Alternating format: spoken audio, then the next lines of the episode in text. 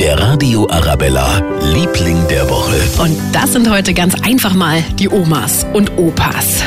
Uns haben sie damals vielleicht auch ähm, 10 oder 20 Mark zugesteckt, ganz geheim natürlich. Ja, und heute sind es unsere Eltern, die den Laden daheim zum Teil am Laufen halten. Oder am Mittwoch zum Beispiel. Da waren sie vielleicht auch bei Ihnen daheim. Buß- und Betag, wir müssen schuften, aber irgendwer muss halt auf die Kinder aufpassen. Und dann kommen sie einfach. Heute bei mir zum Beispiel die Oma, weil der Kleine mal wieder ein bisschen unfit ist. Ein Anruf und sie sind da. Dafür?